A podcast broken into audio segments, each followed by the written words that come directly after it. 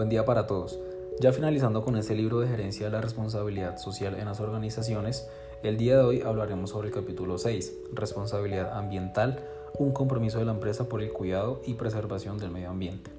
Para ello empezaremos con las formas de contribución del desarrollo humano sostenible. En continuación con el capítulo anterior se mencionará la tercera categoría GRI, la cual será enfocada en este capítulo. Esta categoría es la categoría ambiental.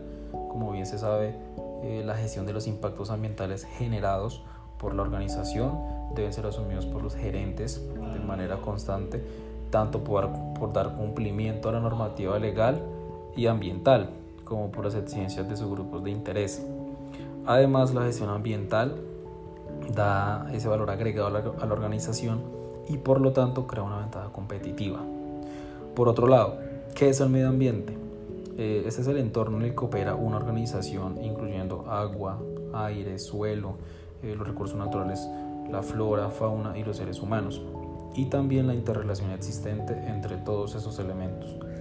Por lo tanto, el medio ambiente es ese entorno que provee recursos empleados por las organizaciones como materia prima, para así fabricar productos demandados por una necesidad. Sumado a ello, los productos durante o después de su consumo generan o se convierten en residuos, los cuales regresan al medio ambiente como agentes contaminantes. Eh, con esto, claro, se puede concluir que si no se gestiona el impacto ambiental, no se puede hablar de una empresa sostenible. Como siguiente tema tenemos la problemática ambiental y el sistema socioeconómico. Aquí los indicadores sociales, ambientales y económicos actuales en el mundo demuestran una enorme presión ejercida sobre los recursos naturales finitos, mientras que a su vez incrementa las desigualdades cuando hay un crecimiento económico. Eh, el sistema del desarrollo actual tiene la dificultad de hacer compatibles tres ODS, el crecimiento económico, la protección ambiental y la equidad social. El sector público debe crear políticas que encaminen a, a un desarrollo equilibrado, justo y equitativo, y el sector eh, privado debe comprometerse a la solución gracias a su capacidad de innovación y su disposición de recursos. Eh, en resumen, el crecimiento económico requiere muchos recursos naturales, lo que conlleva a afectar la vida de, de las personas por usarlos de manera desmedida. Así que a partir de ello, se explican a continuación las principales problemáticas ambientales causadas, eh, que es el calentamiento global, lo cual es el aumento generalizado de la temperatura de la superficie terrestre. Es por ello que los veranos son cada vez más largos, ocasionando diferentes efectos como el derretimiento de los polos, el aumento del nivel del mar, el agotamiento de recursos, entre otros. Por otro lado, son cada vez más caóticos los inviernos, generando inundaciones, heladas y otros efectos que afectan la calidad de vida de las personas. Una de las causas de, mayor impacto son los gases de efecto invernadero, los cuales son generados bien sea por los procesos naturales o por la actividad humana. La siguiente es la pérdida de biodiversidad. Inicialmente es necesario entender que la biodiversidad biológica es la amplia variedad de seres vivos y los patrones naturales que la forman.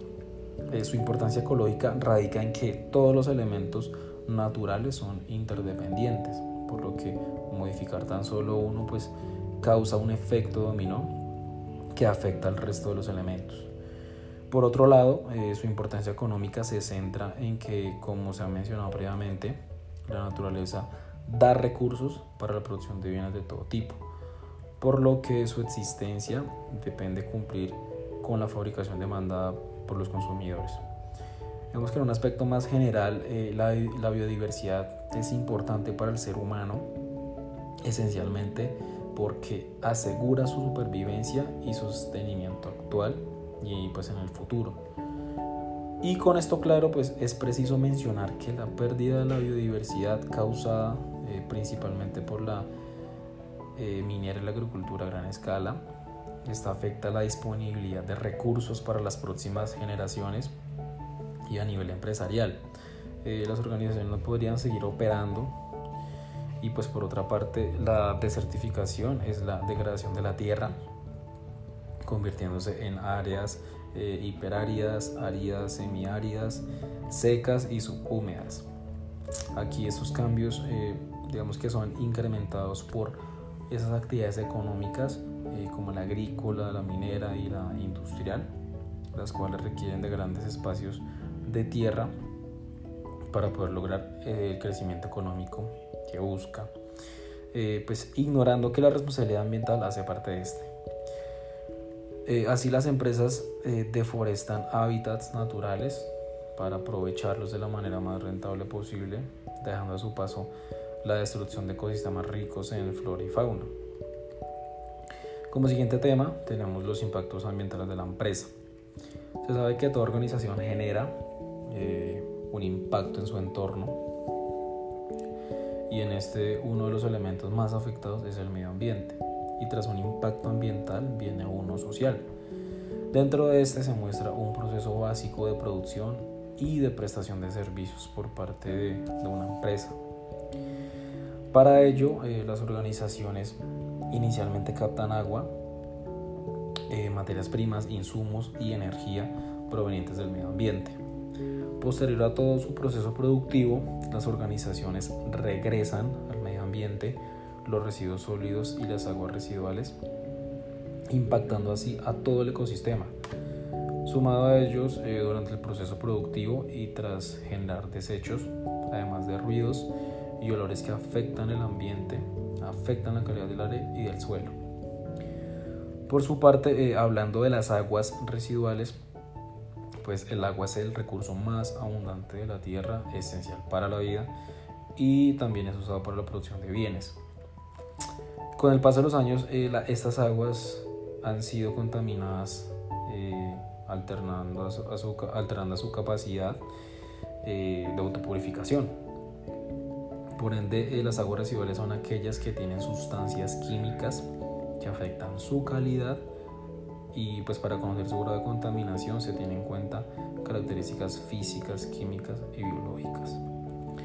Por otro lado, la contaminación del suelo es la acumulación de sustancias que al estar en altos niveles de concentración, pues son tóxicas para los microorganismos propios del suelo, eh, lo que conlleva afectar negativamente su comportamiento. Y pues esta degradación química provoca la pérdida de su productividad, que está relacionada con la desertización, la deforestación y la pérdida de biodiversidad. Por otra parte, eh, los residuos sólidos son aquellos materiales que a diferencia de la basura, eh, sí son reincorporados al ciclo económico. Es decir, son aprovechados nuevamente y estos se clasifican según en residenciales, comerciales, institucionales, de construcción, de servicios municipales y sólidos industriales. Aquí cabe resaltar que eh, estos deben ser correctamente clasificados, o si no de lo contrario generaría graves impactos ambientales y por consiguiente la calidad de vida.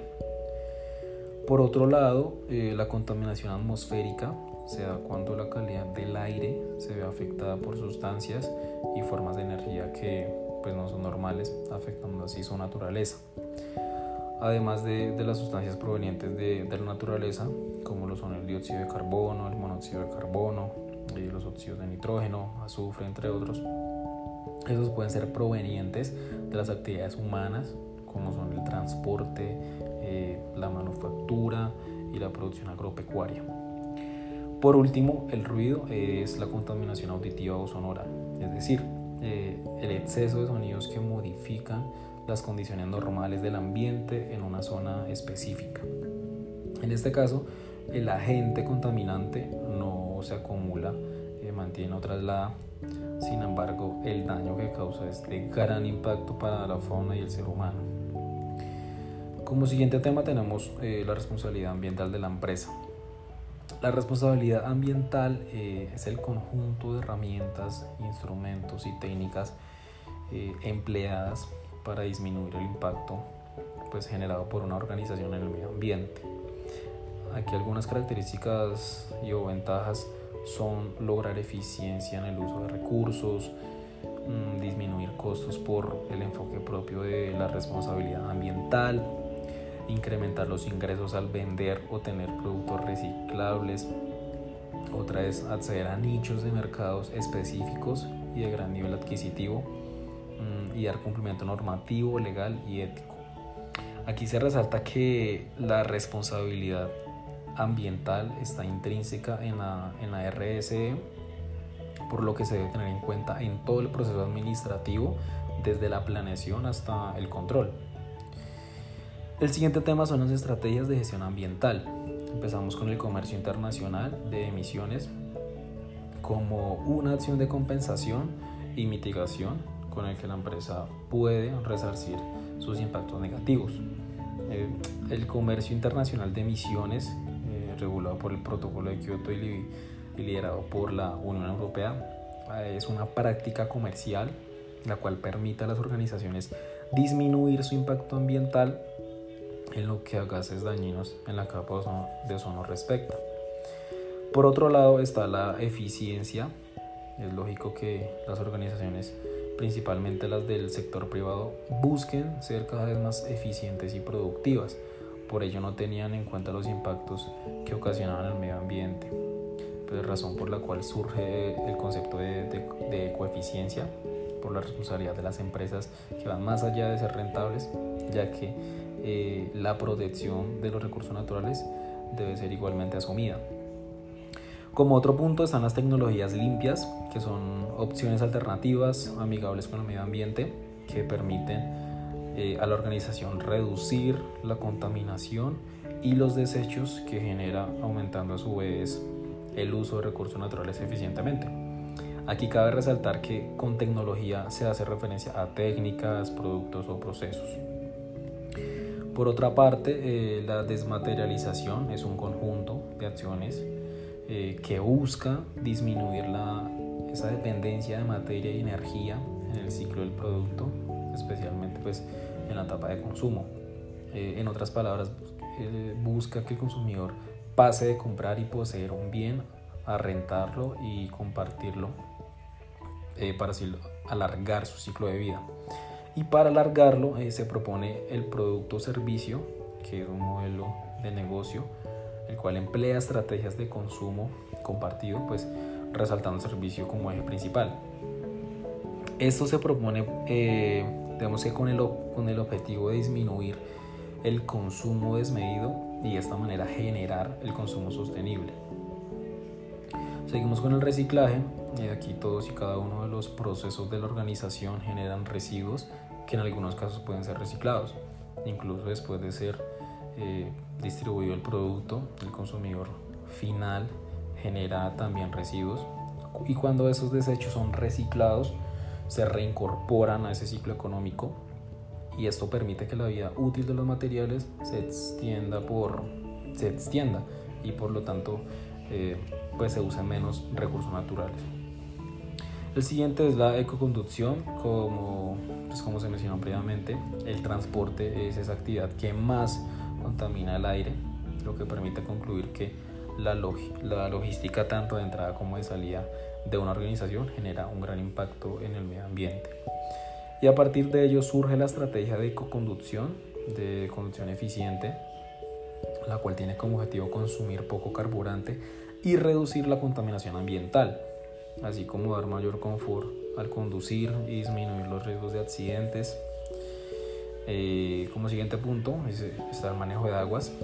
Eh, el agua pues, es generalmente usada como materia prima, pero también como insumo o recurso para ciertas actividades de soporte en la cadena de producción. Aquí el crecimiento poblacional y el aumento de consumo ponen en riesgo la sostenibilidad de este recurso, sumándole a ello que el sector agropecuario es el que más se requiere de agua y el industrial el que más la contamina. Por último, esta logística inversa. Está la logística inversa. Eh, actualmente es posible recuperar algunos materiales y o productos que pueden ser utilizados nuevamente para, su, pues para reincorporarlos al ciclo económico. Esto genera un flujo de materiales y productos desde el consumidor hasta el productor opuesto al flujo tradicional que es productor-consumidor. Y bueno, hasta acá fue todo lo de este capítulo 6. Muchas gracias por su atención.